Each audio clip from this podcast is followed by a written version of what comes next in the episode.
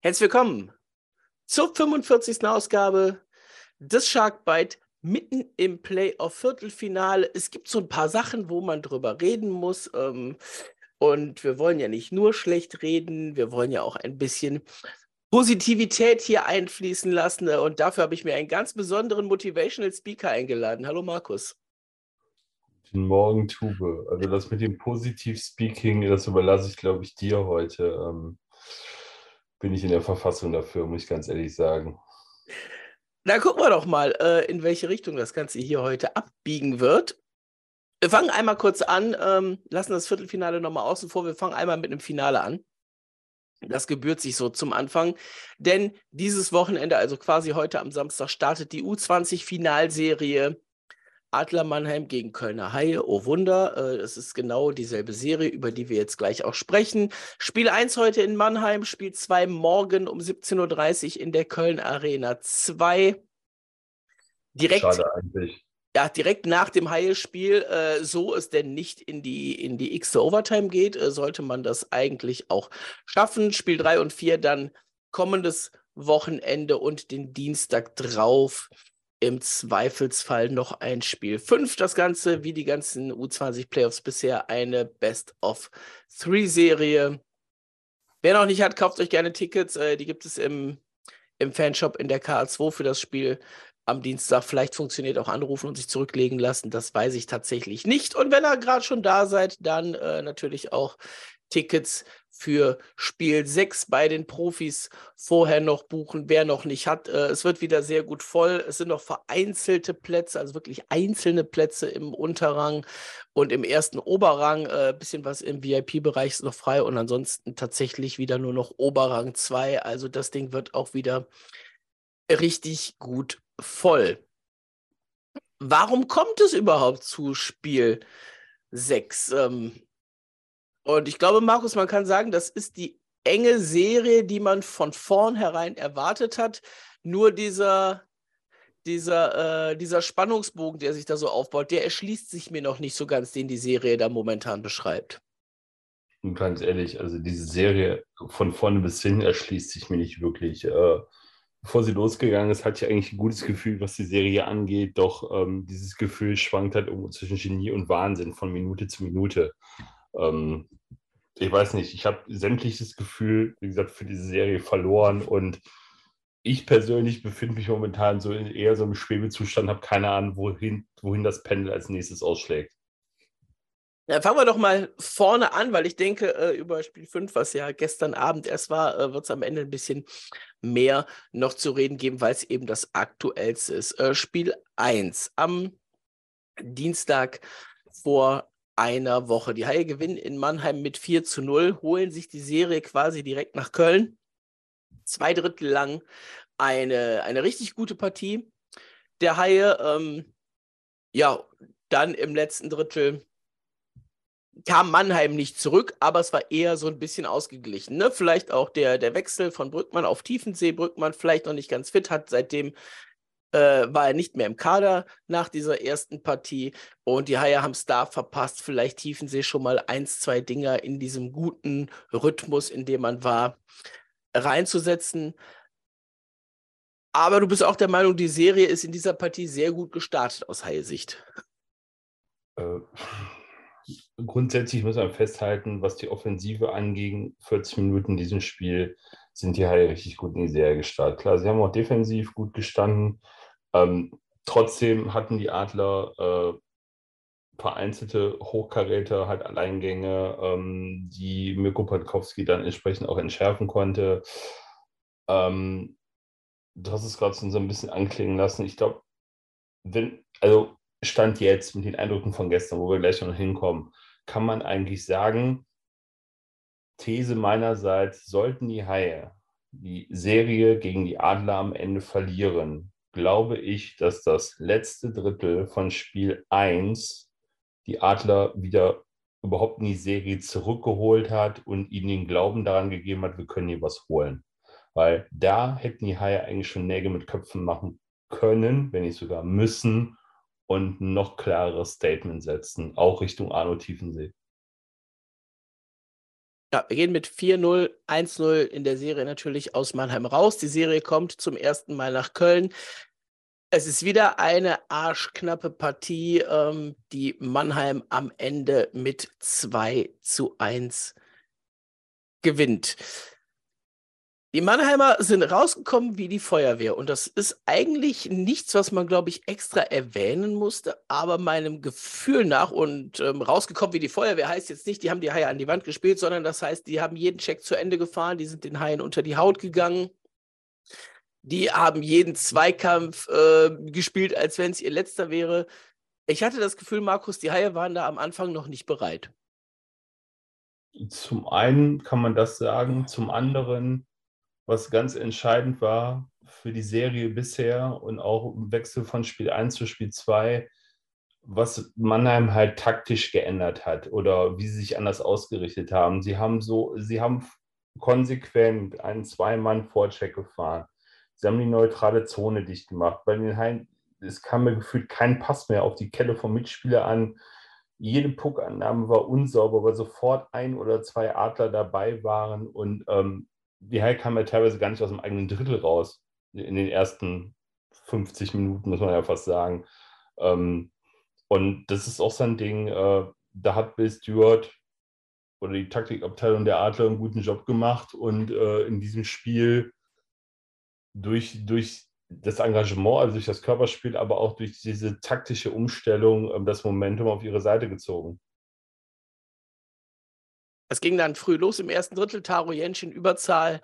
Dann tat sich außer vielen Strafen lange nichts. Anfang, letztes Drittel das 2 zu 0 durch Ryan McInnes und dann sind die Haie kurz vor Schluss durch Nick Baptist noch zurückgekommen. Das 1 zu 2 fiel in der 59.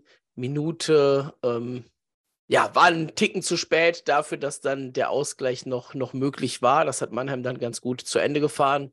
Aber Nick Bane hatte trotzdem noch die Chance dazu. Äh, richtig, die Chancen, natürlich. Die Chancen waren auch danach noch da. Ähm, aber es war jetzt nicht so, dass die Haie nach dem, nach dem 1-2 jetzt die ganze Zeit im Mannheimer Drittel gewesen sind, sondern es waren so zwei, drei Befreiungsaktionen der Mannheimer, die dann den Haien am Ende auch so ein bisschen den Zahn dann gezogen haben. Ne? Das Ding von Nick Bale war, glaube ich, direkt am Anfang, bevor ja. sich die Adler das erste Mal befreit haben. Das war wieder so ein Ding, was so ganz knapp am Tor vorbeiging. Da war man dennoch knapp dran. 1 zu 1 in der Serie heißt aus Best of Seven mach Best of Five. Und die Serie ging zurück nach Mannheim. Und Spiel 3, Köln Adler Mannheim, äh, man kennt das.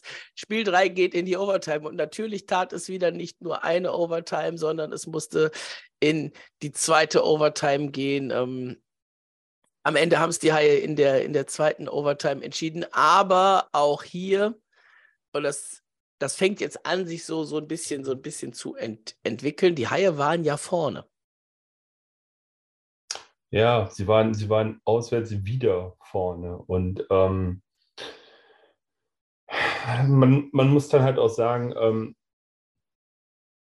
ab der 40. Minute hatte man so das Gefühl, es geht eher Richtung Ergebnis defensiv verwalten, als es offensiv, äh, als offensiv zu verwalten.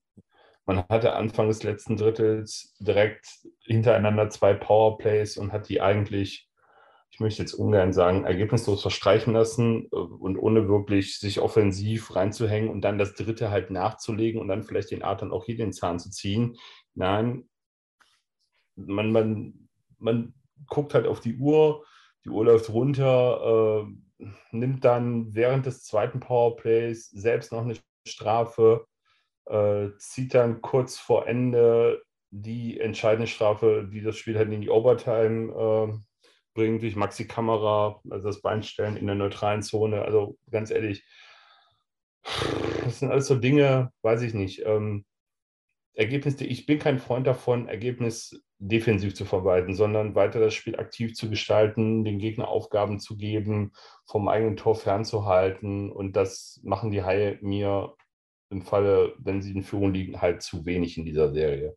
Ich brauche dir nicht sagen, behalte den Punkt mal im Kopf für gleich. Ne? Ähm, müssen vielleicht nochmal ein bisschen zurückgehen. Äh, das 1 zu 0 in der Partie, ja, natürlich, ne? Mannheim ist in Führung gegangen durch Tyler Godet.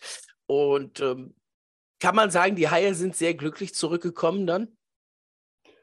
Ja, gut, also der 1, der 1 Ausgleichstreffer äh, durch Mark Olver, das war ja eher so ein, im Baseball-Bildung, glaube ich, ein Knucklepack. Ähm, das, war so ein geeiertes Teil, abgefälscht. Ich weiß nicht, wer es war. Sinan Akta kann es, glaube ich, gewesen sein, der da vom eigenen Tor die Scheibe, glaube ich, abfälscht und dann geht sie halt im hohen Bogen an, an sie vorbei ins Tor rein. Ähm, klar, vielleicht, vielleicht, wenn der Pass nicht abgefälscht worden wäre, wäre Andreas Tours dann halt alleine durch gewesen, hätte ja. das Tor machen können, aber hätte wäre wenn und aber.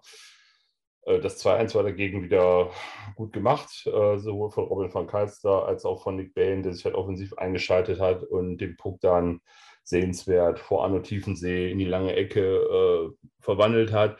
Aber alles in allem es, also die Heiltore fallen irgendwie immer, ich würde ungern sagen, zufällig. Es ist aber selten so, dass man so das Gefühl hat, die Haie haben ein bisschen Drangphase und sind die bessere Mannschaft und machen dann verdient die Tore, sondern die meiste Zeit hat man eigentlich den Eindruck, die Adler haben den Fuß auf dem Gaspedal und die Haie reagieren nur. Ja, ja, da kann man, glaube ich, uneingeschränkt zustimmen. Das ist auch im Prinzip das, was wir, was wir vor der Serie, glaube ich, gesagt haben, ne? Äh, Im Gespräch mit, den, mit, mit Sven und mit Phil, ne? Ähm, von, den, von der Veranlagung her haben die Adler das tiefere und bessere Team. Ja, gut, aber die Haie haben doch über die, über die reguläre Saison gezeigt, dass die Spieler halt auch aktiv gestalten können ja, und in dem Spiel ihren Stempel aufdrücken können. Und das passiert seit Spiel 1, auch da mir zu selten bis halt gar nicht. Und die lassen sich von den Adlern halt den Schneid abkaufen. Und über die Saison hieß es immer so, die Haie sind halt körperlich eines der besten Teams und können Akzente setzen und einen Gegner damit ähm, beeindrucken und auch das Spiel beherrschen. Aber das tun sie halt gegen die Adler so gar nicht. Es kommt zu wenig, weiß, ne? Man weiß ganz genau, wie, oder man nicht ganz genau, man weiß, wie es um die Adler im Laufe der Saison bestellt war. Viele haben sich Ende Saison auch in Mannheim gefragt, warum stehen wir eigentlich da, wo wir stehen. Ähm, alle haben gesehen, wie die reguläre Saison zu Ende ging. Klar, sie haben nochmal zwei Siege eingefahren, die wichtig waren, aber trotzdem hat man sich da auch gefragt, ja, ist das jetzt ein Strohfeuer oder was ist es? Dann kam das Spiel 1 in der Viertelfinalserie und man hatte schon den Eindruck in Mannheim oder da zumindest gehört, oh, es geht ja von uns, war klar, dass das nur ein Strohfeuer war und nichts Besonderes. Und ich weiß nicht, ob bei den Haien so meinst du das, ja, die Adler, ähm, die packen wir schon. Weil die haben es ja die Saison auch nicht so wirklich gebracht. Aber da muss man sich in die eigene Nase fassen. Konstant waren die Haie über die Saison auch nicht. Ne? Diese immer wieder Auf und Abs. Und das zeigt sich halt auch in der Serie. Und von allem, was gut war, gibt es jetzt im Viertelfinale halt von Haie-Seite viel zu wenig. Wir kommen mal zu Spiel 4. Denn wer gedacht hätte, nach Spiel 3, nach so einem in Anführungszeichen Tiefschlag in der zweiten Overtime, wo man die bessere Mannschaft war, wo man auch das in der ersten Overtime schon hätte entscheiden können. Nico Kremmer mit dem Alleingang zum Beispiel. Äh, ja, ich komme zurück zu Spiel 2, Markus. Waren die Haie nicht bereit von Anfang an? Nach 15 Sekunden steht es 0-1. Tja, waren sie nicht bereit? Weiß ich nicht, keine Ahnung. Ähm, normalerweise würde man sagen, wenn du das Spiel in Mannheim in der zweiten Overtime so klaust, nachdem du in der ersten Overtime eigentlich an die Wand gespielt worden bist, ähm, gehst du mit dem Mindset rein oder könnte man vermuten, äh, das löst etwas aus im eigenen Team und auch beim Gegner. Und ähm, ja, eigentlich war genau das Gegenteil dann der Fall in Spiel 4 oder zumindest im ersten Drittel, weil äh, da haben die Adler halt all das gemacht, was die Spiele vorher nicht gemacht haben, ihre Chancen konsequent genutzt. Ja, Spiel 4 äh, mit 7 zu 3 an die Adler wieder ein Auswärtssieg, äh, schnelle 3 zu 0 Führung im ersten Drittel und dann jedes Mal, wenn die Haie irgendwie einen Fuß dran gekriegt haben, ne, sei es zum 1-3 ähm, und es waren Chancen zum 2-3 da, dann kommt das 1-4, dann machst du das 2-4, kassierst danach das 2-5, machst das 3-5, kassierst kurz darauf 3-6 und das 3-7 am Ende war dann, war dann im Prinzip völlig wurscht. Ne, also, da sind, wir bei der, da sind wir bei der alten Regel in den Playoffs. ist scheißegal, wie du verlierst, es ist halt nur ein Spiel. Ja, das muss halt abhaken. Aber es, auch dieses Spiel hat wieder geze oder hat gezeigt, zum einen, die Special Teams der Haie sind in dieser Serie einfach nicht existent. Die sind einfach nicht, nicht präsent. Ähm, sowohl das Powerplay als auch das Unterzahlspiel, da kannst du nur die Hände vor den Kopf schlagen. Und zum anderen, was in diesem Spiel defensiv, die defensive Unzulässigkeiten gezeigt hat, was für Lücken da aufgetreten sind. Also. Ja, du konntest über die Tore der Mannheimer, konntest du quasi mehr oder weniger ein Copy-Paste drauflegen, ne? Ja, ja. Man, man Scheibe in den Slot, Scheibe durch den Slot. Ja, ja. Böse Zungen würden jetzt behaupten, das haben die Adler gut analysiert und haben ihre Vorteile daraus gezogen. Und auf der Seite muss man sagen, ja, man hat da eine Baustelle und man tut nichts dagegen. Und das muss man sagen, ist ja nicht erst seit gestern so, denn auch in der regulären Saison waren die Haie ja zumindest von den, von den Teams im oberen Bereich der Tabelle das, was am meisten Gegentore im Slot gefressen hat. Ja, das spiegelt sich jetzt eiskalt wieder.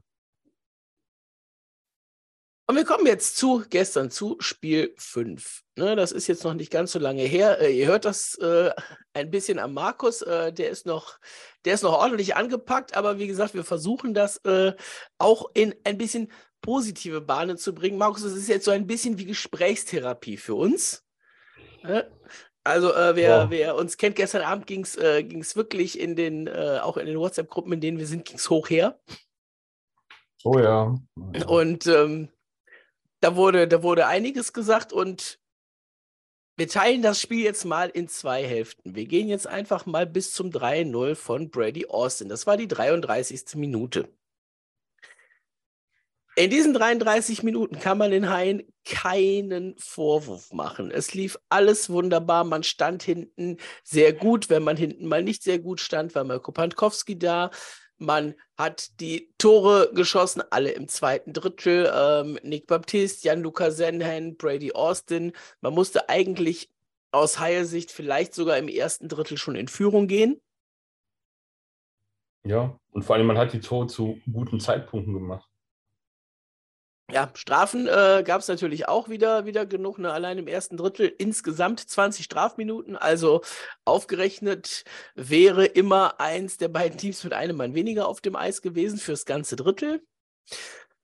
Schon, äh, ja, das ist auch sowas, was sich durch die Serie zieht. Ne? Ähm, die ist schon, die ist schon ordentlich, ordentlich hart. Und wie gesagt, wir haben es ja in Spiel 2 eben, eben angesprochen am Anfang. Ja, wir haben das inzwischen inzwischen angenommen. So ist es ja nicht. Ähm, ich rede gerne nochmal über das, über das Ding von, äh, von Leon Bergmann, die zwei Minuten wegen Bandencheck kurz vor Ende des Drittels. Ähm, und bleibe dabei, ne, liebe DEL, solange sowas Bandenchecks sind und nicht das, was es eigentlich ist, ähm, Check gegen den Kopf oder ähnliches, könnt ihr euch die Statistiken schön lügen, wie ihr wollt. Ähm, jeder, der es sieht, weiß, dass es anders ist und das ist jetzt, hat jetzt auch nichts damit zu tun, dass es jetzt in der, in dem Moment Leon Bergmann war. Das geht über die ganze Saison so. Das haben die Haie genauso, genauso, ähm, ja, Vorteile rausgezogen wie alle anderen Teams in der Liga in Spielen gegen die Haie oder in allen anderen Spielen eben auch. Es ist einfach lachhaft. Gestern traf es dann eben mal wieder die Haie, äh, weil Bergmann da eben nur zwei Minuten bekommt. Aber das tut jetzt für das, für das Spiel nichts, das einfach nur noch mal so nebenbei erwähnt. Gehen wir in die zweite Hälfte der Partie. Wir fangen mal an mit dem 1 zu 3 von David Wolf. Ja. Musst du die Scheibe vorher rausbringen? Natürlich musst du die Scheibe vorher rausbringen. Hast du am Ende, ein bisschen, hast du am Ende ein bisschen Pech, dass die Scheibe springt und über die Kelle von Nick Balen springt, der danach gegen Wolf noch die Kelle dran hat, weswegen die Scheibe überhaupt erst hochgeht und Pankowski keine Chance hat. Ja, kann man es vermeiden? Ja. Ja, doppelt vorher schon. Aber ja. Ja, gibt die Möglichkeiten, die Scheibe rauszubringen. Du hast es gesagt, die Haie schaffen es nicht. Wolf steht dann da, wo ein, wo ein Wolf stehen muss. Ne? Ähm, ich verstehe jeden Haie-Fan, der ihn, der ihn nicht mag. Ähm, er tut aber genau das, was er tun muss, und zwar die ganze Serie schon. Äh, das ist uns auf die Klötze gehen und äh, Tore schießen. Und das macht er leider sehr gut.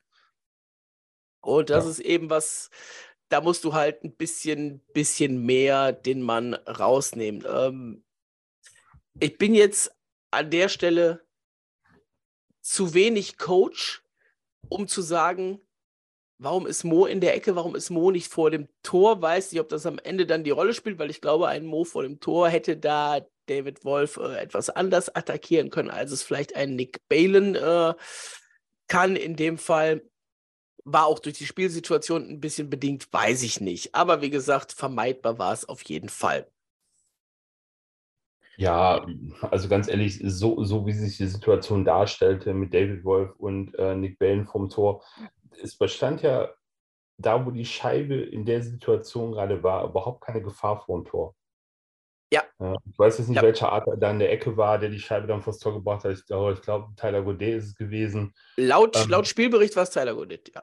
Ja, gut. Ähm, vorher hast du zweimal die Chance, die Scheibe aus dem Drittel zu klären. Ich glaube, es war Mo einmal und einmal David McIntyre, ähm, die es dann nicht geschafft haben. Dann hast du Godet da an der Bande und der bringt, ich weiß nicht, ob es ein No-Look-Pass war, der die Scheibe einfach vors Tor wirft, in der Hoffnung, da steht einmal es passiert irgendwas. Ja, und genau das ist halt eingetreten. Also ich würde würd da nicht unbedingt in der Situation jetzt Mo oder Balen den Vorwurf machen, ähm, falsch positioniert zu sein, als hätte andersrum sein müssen. Jeder stand, glaube ich, auf seiner Seite, da wo er positioniert sein sollte. Ähm, der Fehler liegt ja ganz klar vorher. Und du hast es gerade schon gesagt, ähm, dass das Ding dann nachher reingeht, ist eigentlich eher ein glücklicher Umstand, als dass es wirklich äh, großes Können von David Wolf gewesen ist. Ähm, von daher, ja, kann passieren, ist passiert.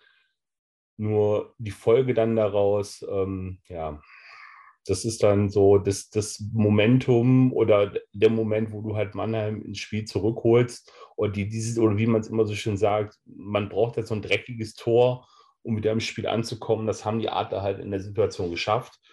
Und äh, im weiteren Verlauf, ja, also ich habe gestern Abend noch gesagt, du sollst unseren kühlen Kopf bewahren, das ruhig zu Ende spielen, weiterhin Nadelstiche setzen oder Akzente setzen und ja, ich glaube, die Haie haben dann im weiteren Verlauf zu kühlen Kopf bewahrt. Ähm, und Komm, wir fangen, mal, wir, wir, fangen mal an. Es ging äh, weiter im letzten Drittel, äh, bevor wir jetzt in die, in die Detailanalyse gehen. Ähm, einmal, einmal runter. Matthias Plachter zum 2 zu 3. Wird nicht richtig attackiert, als er ins Drittel geht, wird nicht richtig attackiert, als er schießt. Sieht Pankowski nicht ganz so gut aus. Auch da äh, kann man mit Sicherheit eine, eine Aktien für, einige Aktien für ihn reinwerfen. Ähm, fällt zu früh, da sind es noch gut sieben Minuten auf der Uhr. Ja, definitiv. Dann, dann haben die Haie zwei Überzahlspiele Nee, ein, Über, ein, ein, Überzahlspiel, Entschuldigung, aber mit zwei richtig dicken Chancen für Best und für Matsumoto. Und wenn du da triffst, weißt du auch, 4 zu 2, da ist wieder Ruhe drin, dann sind es noch gut fünf Minuten. Da muss schon einiges passieren, dann hast du vorne ein bisschen was geleistet. Ja, ja, definitiv. Mannheim erhöht den Druck immer weiter in der letzten Minute. Wie gesagt, Details äh, machen wir jetzt gleich. Ne? Bulli gewinnt für Mannheim in der offensiven Zone nach der Auszeit. Die Scheibe läuft, es kommt der Pass durch den Slot. David Wolf steht am langen Pfosten, zack, 3-3. Und dann passiert das, was halt eigentlich nicht passieren soll. Ne? Ähm, Scheibe im Zweikampf an der Bande, die kommt raus. Nico Kremmer bringt die einfach aufs Tor und Pankowski rutscht die durch und sie trudelt über die Linie und er kommt mit der Fanghand dran. Sie ist aber hinter der Linie. 4-3, ich glaube, es waren 18 Sekunden oder so vor dem Ende. Ja und Mannheim gewinnt dieses Spiel noch in der regulären Spielzeit. Und jetzt kommen wir zu dem Punkt, an dem, an dem ich gerade stehe. Ähm, und du darfst da gerne, gerne widersprechen oder, oder mir zustimmen, ähm, ganz wie du das magst. Oh. Zum einen, äh, und das nehme ich gerne auf von dem, was du eben gesagt hast. Die Haie im letzten Drittel wieder zu defensiv, wieder nur auf Ergebnis halten ausgerichtet. Ne? Die Haie haben in, der ganzen, in dem ganzen Drittel fünf Torschüsse gebracht. Und davon waren, glaube ich, zwei oder drei in diesen zwei Minuten Überzahl, die sie hatten. Ansonsten war da offensiv und vielleicht am Ende noch einer, bin ich mir nicht mal mehr sicher, ob der noch aufs Tor ging oder nicht. Ähm, ja, ist ein Ding, das zieht sich durch die ganze Saison bei den Haien. Wenn man vorne ist, will man im letzten Drittel dick verteidigen. Es funktioniert die ganze Saison schon nicht. Es hat gestern nicht funktioniert. Punkt. Dann hast du natürlich persönliche Fehler. Bei jedem einzelnen Treffer kannst du irgendwo sagen, ey, der und der baut das scheiße. Eishockey ist ein Sport, wo Tore passieren aus Fehlern. Äh, die Haie-Tore vorher in dieser Partie sind natürlich auch nicht gefallen, weil die Adler gesagt haben, ach ja, ihr habt aber toll gespielt, wir haben eigentlich alles richtig gemacht. Genau dasselbe. Muss Pante den vierten haben? Ja, klar, natürlich. Aber ich komme jetzt gerne zurück zum 3 zu 3. Es war kein Icing. Es war eine Auszeit. Vorher war eine normale Reihe drauf. Wieso? Wieso? Und ich verstehe es bis jetzt noch nicht. Schickt Uwe Krupp folgende Stürmer aufs Eis. Sechsil, Andreas Thuresson, Len Ferraro. Sechsil habe ich zumindest vom, vom Dings her, also ne, vom, vom Spielertyp her, nicht mal so die Bauchschmerzen mit. Aber dann stelle ich ihn nicht ans Bully, weil es ist der schlechteste Bully-Spieler in der gesamten Serie. Es ist äh, einer der schlechtesten Bully-Spieler der Haie in der defensiven Zone und ist der schlechteste Bully-Spieler der Haie auf der linken Seite, wo dieses Bully stattfindet. Du hast eine Auszeit, du hast keine Icing, du darfst, du darfst wechseln, wie du lustig bist.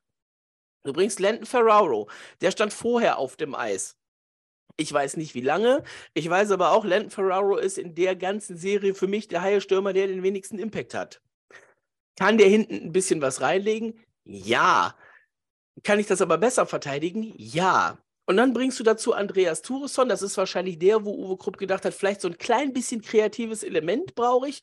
Bringst aber denjenigen, dem im Spiel gar nichts gelungen ist ne, der auch Chancen hatte, sie nicht gemacht hat. Äh, mehrere Schüsse, äh, einmal ein Rebound allein vorm Tor, den er, den er vorbeilegt. Ich verstehe diese Spielerauswahl nicht.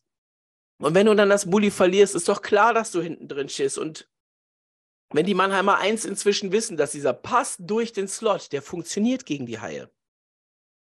Den nehmen die Haie nicht weg. Warum auch immer dann stehst du nicht richtig beim Mann, dann ist es ein 3-3.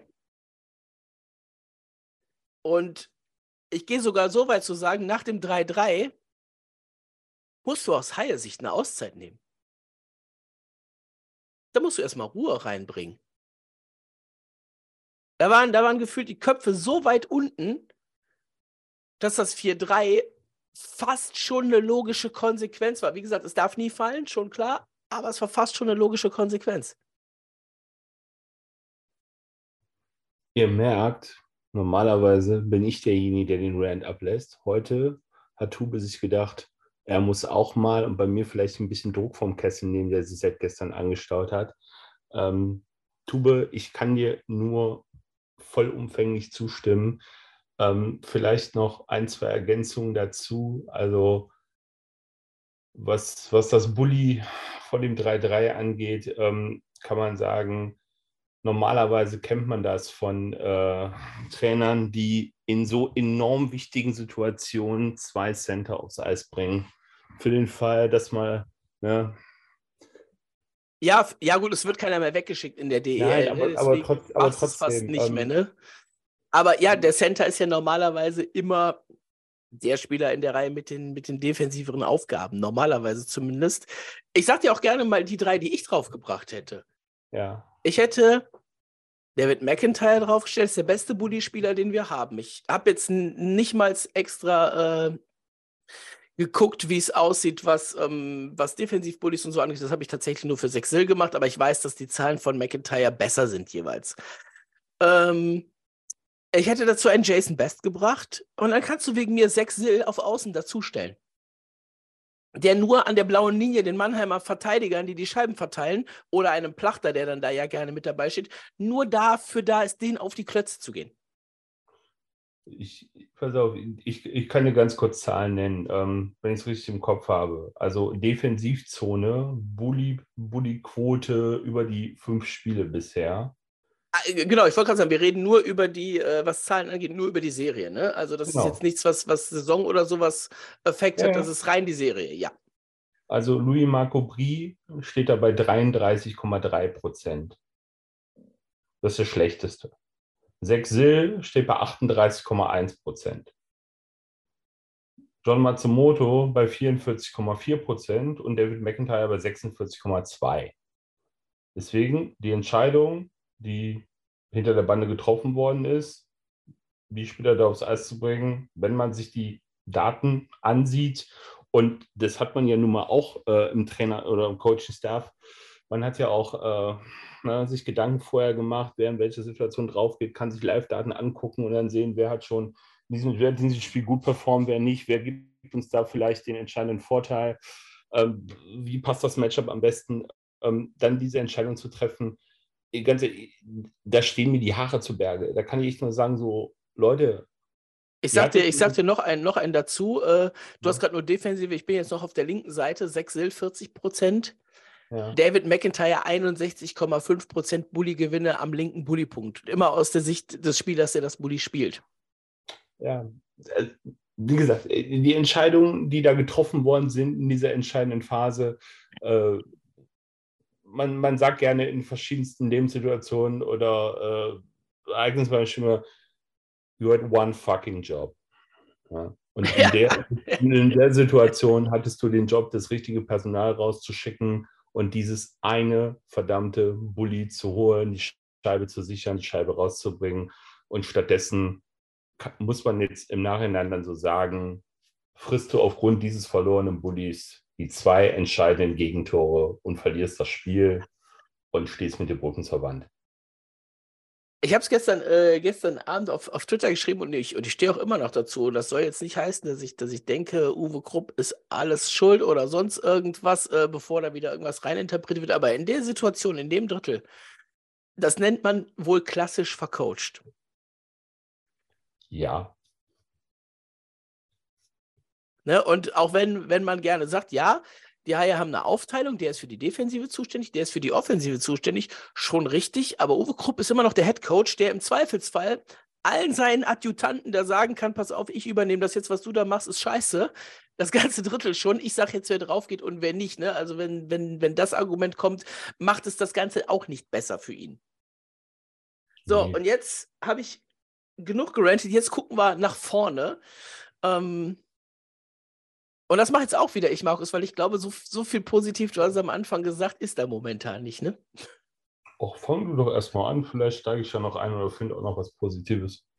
Dann schauen wir mal, wie wir, das, wie wir das jetzt am Ende hier noch ein bisschen in die richtige Richtung bringen. Denn wir haben morgen Spiel 6. Ich habe es gesagt, eben Kauftickets. Das Ding ist fast wieder ausverkauft. Die Haie spielen zu Hause, die müssen zu Hause gewinnen. Ansonsten ist die Serie vorbei. Wir müssen nicht nach Krefeld, haben wir noch gar nicht erwähnt, brauchen wir aber auch gar nicht. Ist scheißegal, das Ding ist in der Köln Arena fertig. Es ist wieder nur ein Spiel, was die Haie verloren haben. Und Mannheim ist zweimal nach solchen Dingern. Und wie gesagt, das Ding in der Overtime war mit Sicherheit ein ähnlicher, wenn nicht sogar der gleiche Nackenschlag wie das Ding gestern für die Haie. Die Mannheimer sind daraus zurückgekommen und ich glaube auch die Haie werden sich davon erholen und morgen eine richtig gute Partie spielen. Reicht das am Ende für einen Sieg und Spiel 7? Hoffentlich, muss es aber nicht unbedingt. Aber die werden auf jeden Fall richtig Gas geben.